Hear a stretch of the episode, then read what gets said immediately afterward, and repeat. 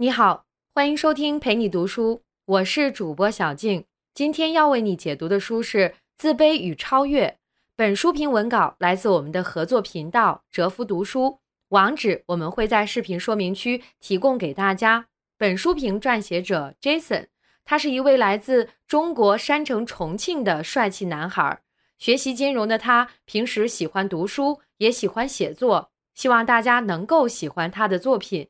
也希望大家订阅一下他的频道。本音频与视频未经许可，请勿转载，谢谢合作。下面我们会用大概二十分钟的时间，简单的介绍一下这本书。这本书是个体心理学的创始人阿尔弗雷德·阿德勒的代表。阿德勒是与弗洛伊德和荣格齐名的心理学三巨头之一。他出生于奥地利维也纳，父母都是犹太人。所以家庭比较富裕，但是他却有一个非常不幸的童年。在他三岁的时候，睡在身旁的弟弟去世，后来又遭遇两次车祸，这些经历就让他对死亡充满了恐惧，并且因为从小患有佝偻病，所以他行动很不方便，不能像其他小朋友一样到处玩耍。在他五岁的时候，他得了严重的肺炎，差一点就死掉了。可以说，他的童年生活是笼罩在对死的恐惧和深深的自卑中。为了克服这种自卑感，他努力的学习，再加上父亲不断的鼓励，他的成绩也逐渐进步，从原来班上的倒数变成了名列前茅。因为从小对死亡的恐惧，所以他决定要去当一个医生。在一八九五年，他获得维也纳大学医学院的博士学位。后来，在当医生的过程中，他发现自己并没有办法阻止死亡，因此他就将重心移转到了精神病学的研究上面。阿德勒曾经追随弗洛伊德探讨神经症的问题，但是后来因为不赞同弗洛伊德过分的强调性本能，所以最终和弗洛伊德决裂。弗洛伊德认为人的命运是由生物本能决定的。在关于人的发展和对神经症的分析中，非常强调性的影响，把所有东西都跟性冲突联系起来。阿德勒则是强调社会文化和自我奋斗对个人的影响，认为每个人都可以通过自己的努力改变自己的命运，实现人生的目标。他自己的人生经历本身就是一部激动人心的逆袭教材。在《自卑与超越》这本书中。阿德勒从自卑情节这一个核心概念出发，在家庭关系、学校教育和职业选择等多个领域中选取案例，介绍了个体心理学的基本观点，阐述了他自己对人生意义理解。在书中，阿德勒告诉我们，自卑并不可怕，关键在于我们怎么去认识自己的自卑，然后超越自我，实现个人的价值。接下来，我们就分成三部分来解读这本书。第一部分主要讲我们每个人都有自卑感，自卑感和优越感共同提供了我们超越自我的动力。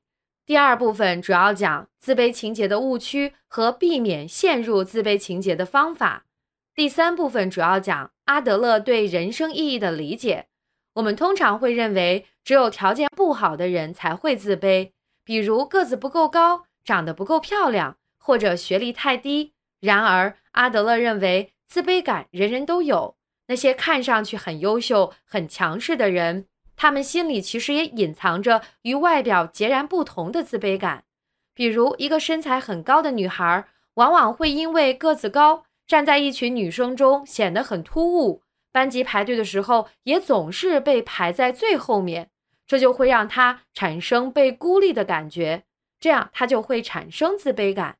别人认为的优势，在当事人眼中，可能反而是一种自卑，并且无论你多么的优秀，你都一定不会满足于自己的现状，都会想着让自己变得更好一点。当现状不能满足自己的需要和期待的时候，人就会自卑。所以在个体心理学看来，人人都有自卑感，只是表现形式不同。阿德勒在书中举了一个例子：有三个孩子第一次去幼儿园，看到了狮子，他们三个心里都很害怕。第一个孩子就躲到妈妈背后说：“妈妈，我要回去。第二个孩子站在原地，脸都吓白了，但是嘴上却说：“我一点都不怕。”第三个孩子瞪着眼睛，好像很英勇的样子，还问妈妈：“妈妈，我能不能向他吐口水呀？”其实这三个孩子都很害怕，只是表现方式不一样。自卑也是一样，有些人看起来很自负，实际上是因为内心很自卑。自卑感并不是坏事，它会促使我们做出改变。是我们进步的动力，跟自卑感相对应就是优越感。跟人人都有自卑感一样，每个人也都会追求优越感。优越感是对自卑感的一种补偿。一个人追求什么样的优越感，也就是想实现什么样的目标，跟他个人的自卑感有关。举个例子，很多小学生都会把老师当做自己的理想，就是因为在孩子的世界里，老师就代表权威。拥有权威就可以让他的处境变得更好，从而获得安全感。想成为老师这个愿望，就是对优越感的追求，也是对内心自卑感的补偿。阿德勒还举了一个典型的例子：很多从小体弱多病，或者是经历过家人病故的孩子，通常都会努力成为医生，就是因为他们觉得当医生可以对抗疾病和死亡，克服对死亡的恐惧。阿德勒自己也是因为这个原因走上了学医的道路，所以个体心理学认为，自卑感和优越感共同提供了我们超越自我的动力。在绝大部分情况下，优越感并不是一个非常清晰的目标，也不是只有一种实现的方法。我们采取什么样的方法来弥补自卑感、实现优越感，就体现了我们的性格和人生态度。但是如果我们在追求优越感的时候选择了错误的方向，就会陷入自卑情节的误区。自卑情节是指，如果一个人在自卑的情况下不敢面对困难，解决不了真正的问题，就会在其他的小事中寻找优越感。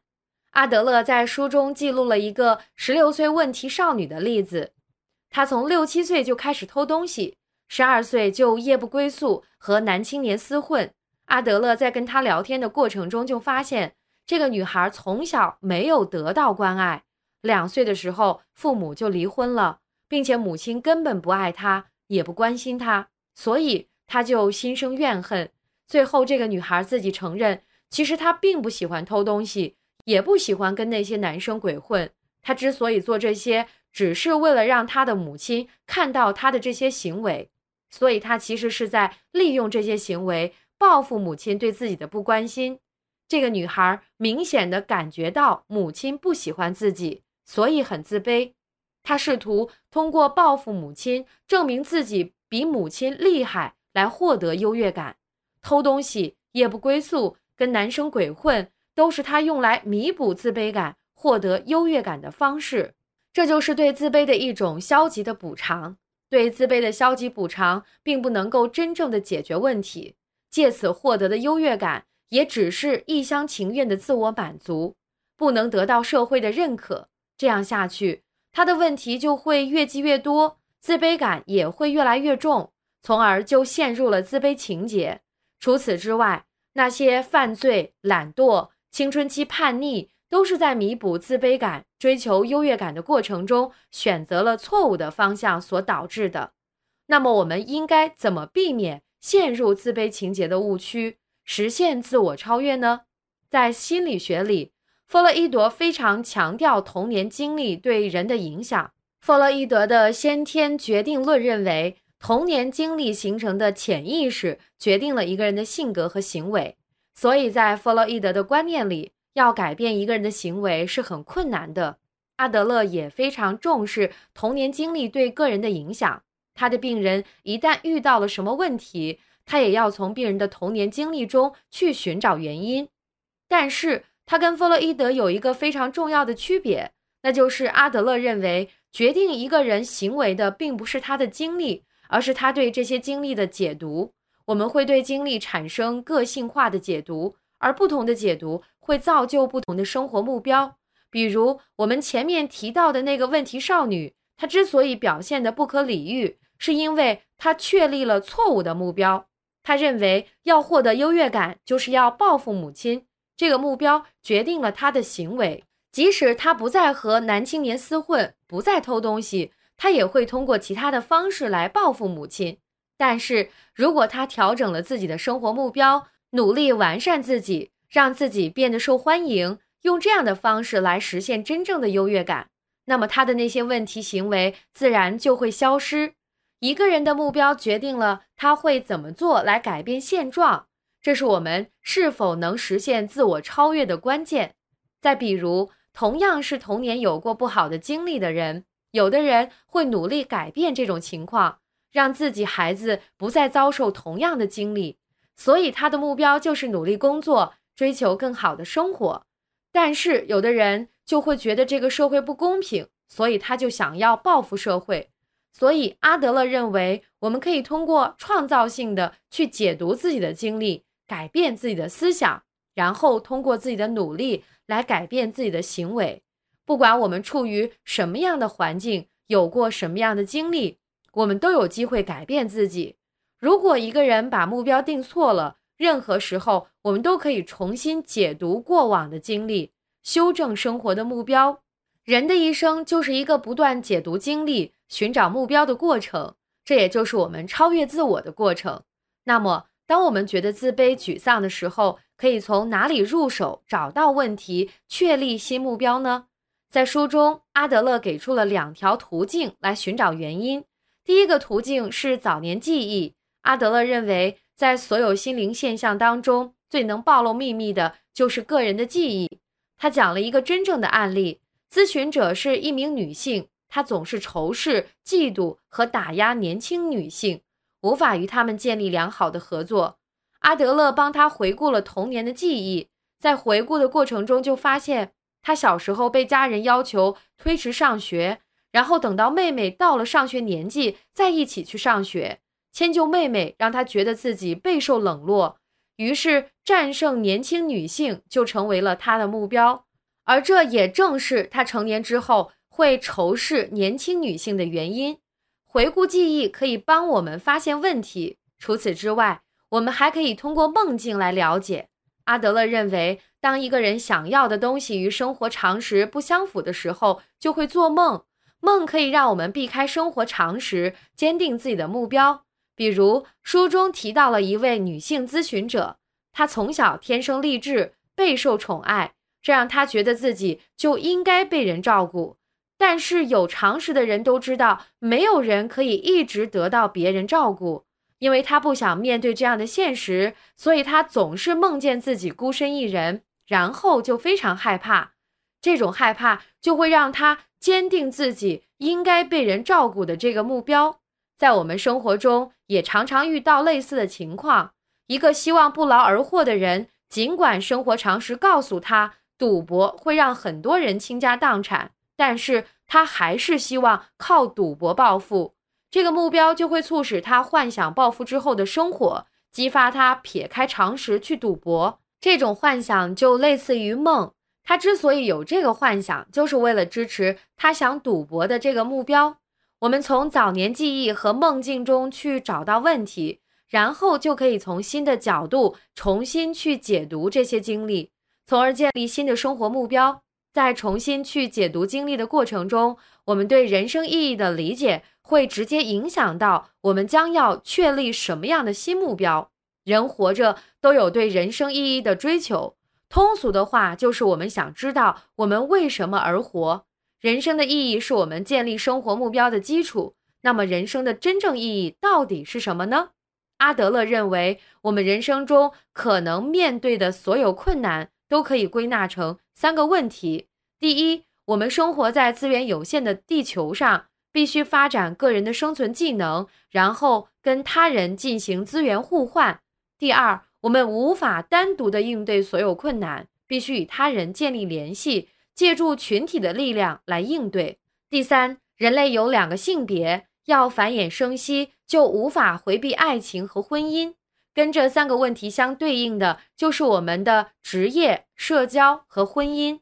在职业、社交和婚姻中。我们都需要和他人建立联系，归根结底就是我们必须与他人合作。我们人生的意义也只有在与他人的交往以及合作中才能够体现出来。而一个人要与他人合作，就一定要对他人有帮助、有贡献，否则，就算我们拥有再多东西，对于他人而言，我们存在的意义也等于零。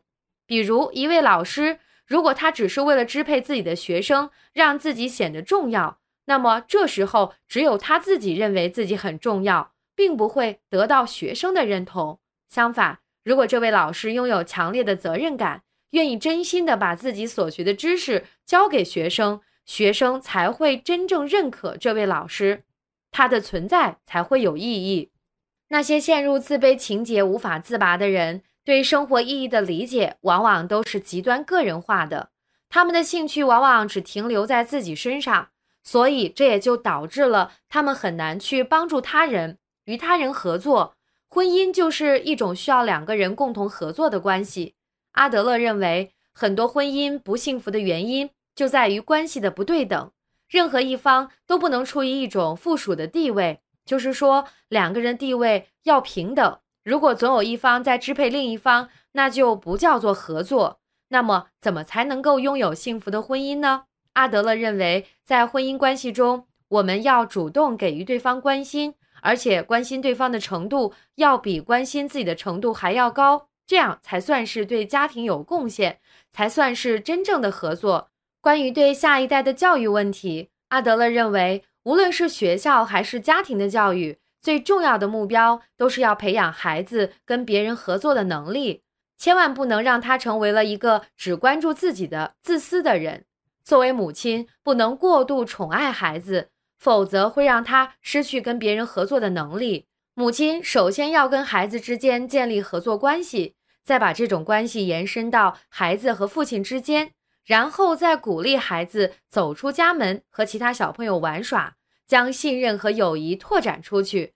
不能让孩子把目光都放在自己身上，而是要让他学会去关心别人。